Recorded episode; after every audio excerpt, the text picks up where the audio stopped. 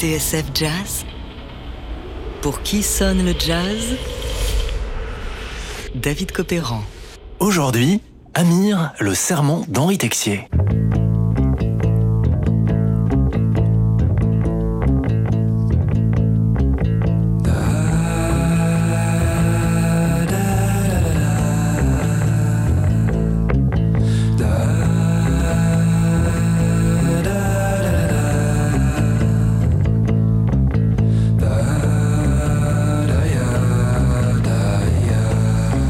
Ce son étrange qui nous emmène sur les bords du Nil, en Égypte, sur les traces d'un mystérieux joueur de oud Eh bien, c'est Amir, un disque aussi fascinant à écouter qu'exceptionnel dans sa conception, puisqu'Henri Texier, en 1975, il chantait et jouait de tous les instruments. Et ça, à l'heure des Revox et des bandes magnétiques, c'était quand même une sacrée prouesse.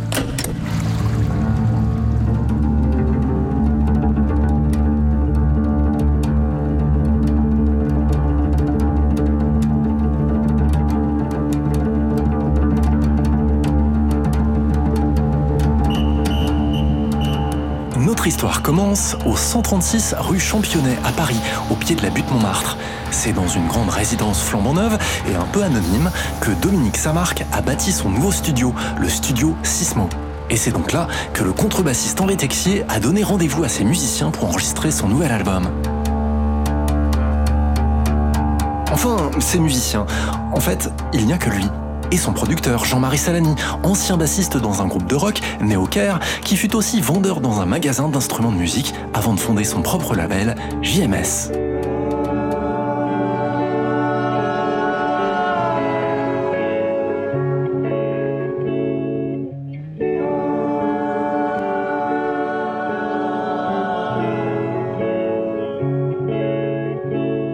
À l'époque, Henri Texier a claqué la porte de Total Issue, le groupe qu'il avait fondé avec le batteur Aldo Romano et le guitariste George Locatelli. Un groupe post-68 branché sur Woodstock, Beaches Brew de Miles Davis, le rock psyché et le jazz électrique.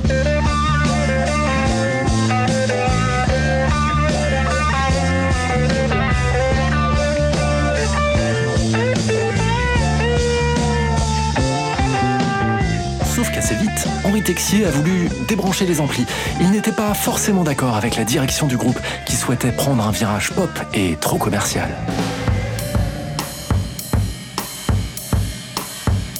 Alors, en attendant des jours meilleurs, Texier fait le métier. Pendant trois ans, il promène sa contrebasse dans l'orchestre de Sacha Distel. Un job qui paye, mais Texier, l'aventurier, se sent un petit peu coincé dans son costume. La routine, ça l'agace un petit peu. Il a des envies d'ailleurs, d'autres choses, d'autres sons. L'aventure d'Amir peut commencer.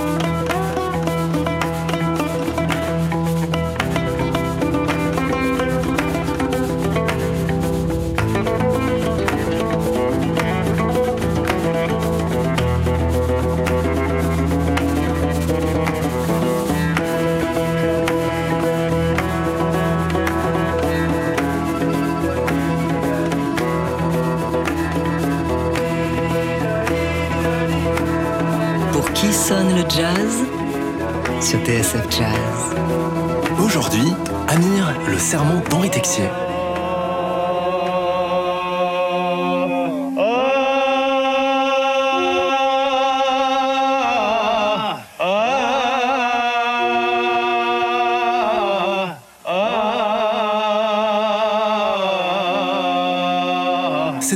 1969, lors d'un voyage en Tunisie avec le pianiste Georges Gruns, le trompettiste Don Cherry et le batteur Daniel Humer, qu'Henri Texier fait véritablement connaissance avec les musiques du Maghreb, de l'Afrique du Nord et du Sahel.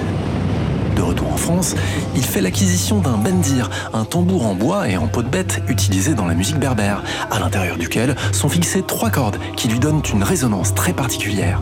Un peu plus tard, c'est un ami égyptien, un certain Amir, qui lui offre un oud. Intrigué, Henri Texier l'adopte immédiatement.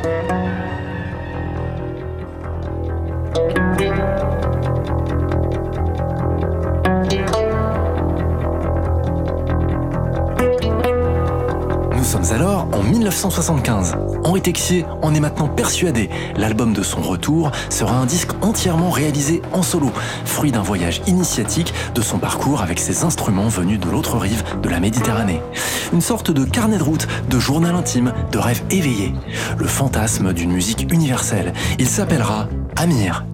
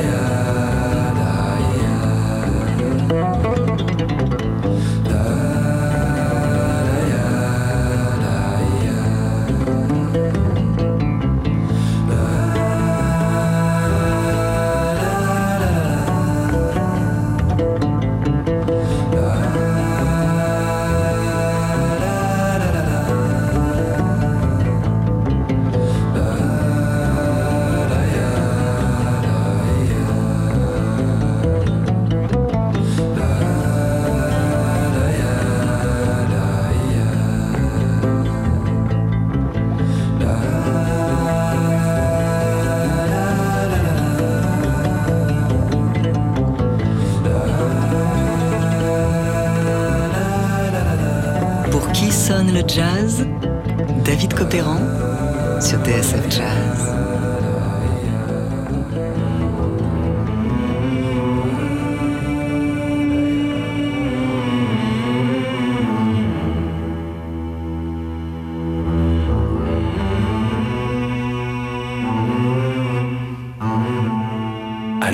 Quels sont les secrets de fabrication de cet album captivant? Eh bien, tout commence vers 1973, deux ans avant l'enregistrement d'Amir. Frustré par son job de contrebassiste de variété, Henri Texier travaille sur ses premières maquettes. Avec un magnétophone Revox, une perche et un micro, il s'enregistre seul dans sa chambre.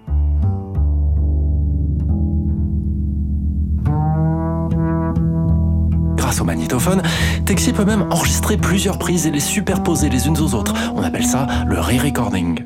Il peut donc jouer de la contrebasse, chanter et rajouter d'autres instruments. C'est là qu'il met au point les compositions qui figureront sur son prochain album. Voilà donc où on est Henri Texier lorsqu'il débarque au studio Sismo de la rue Championnet à Paris en novembre 75. Après une préparation extrêmement minutieuse, il est prêt à coucher sur la bande ses nouveaux morceaux.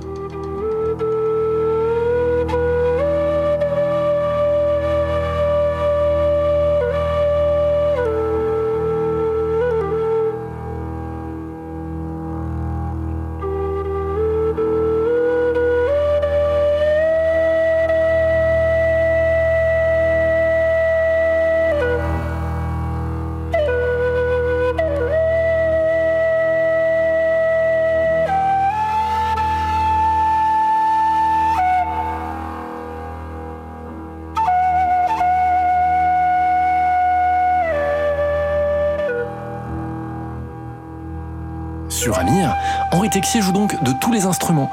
La flûte en bambou, c'est lui. Tout comme la contrebasse et le violoncelle à archet ou en pizzicato, les ouds, bendir, percussions, clochettes, maracas, batterie, un cendrier et même du piano mais avec un doigt seulement, comme il l'explique à l'époque en Jazz Magazine.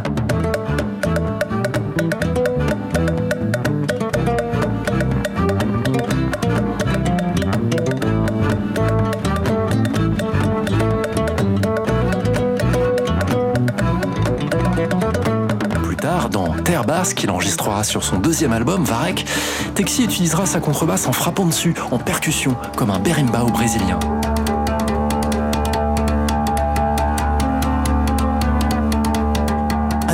Un album total. Non seulement Texier y exploite toutes les facettes de ses différents instruments, on l'a vu, mais grâce au procédé du re-recording, il se transforme en homme orchestre, dans un one-man show d'un nouveau genre. D'abord, il enregistre une piste qui lui sert de métronome, et ensuite, il pose la partie de contrebasse, les percussions et le reste des instruments.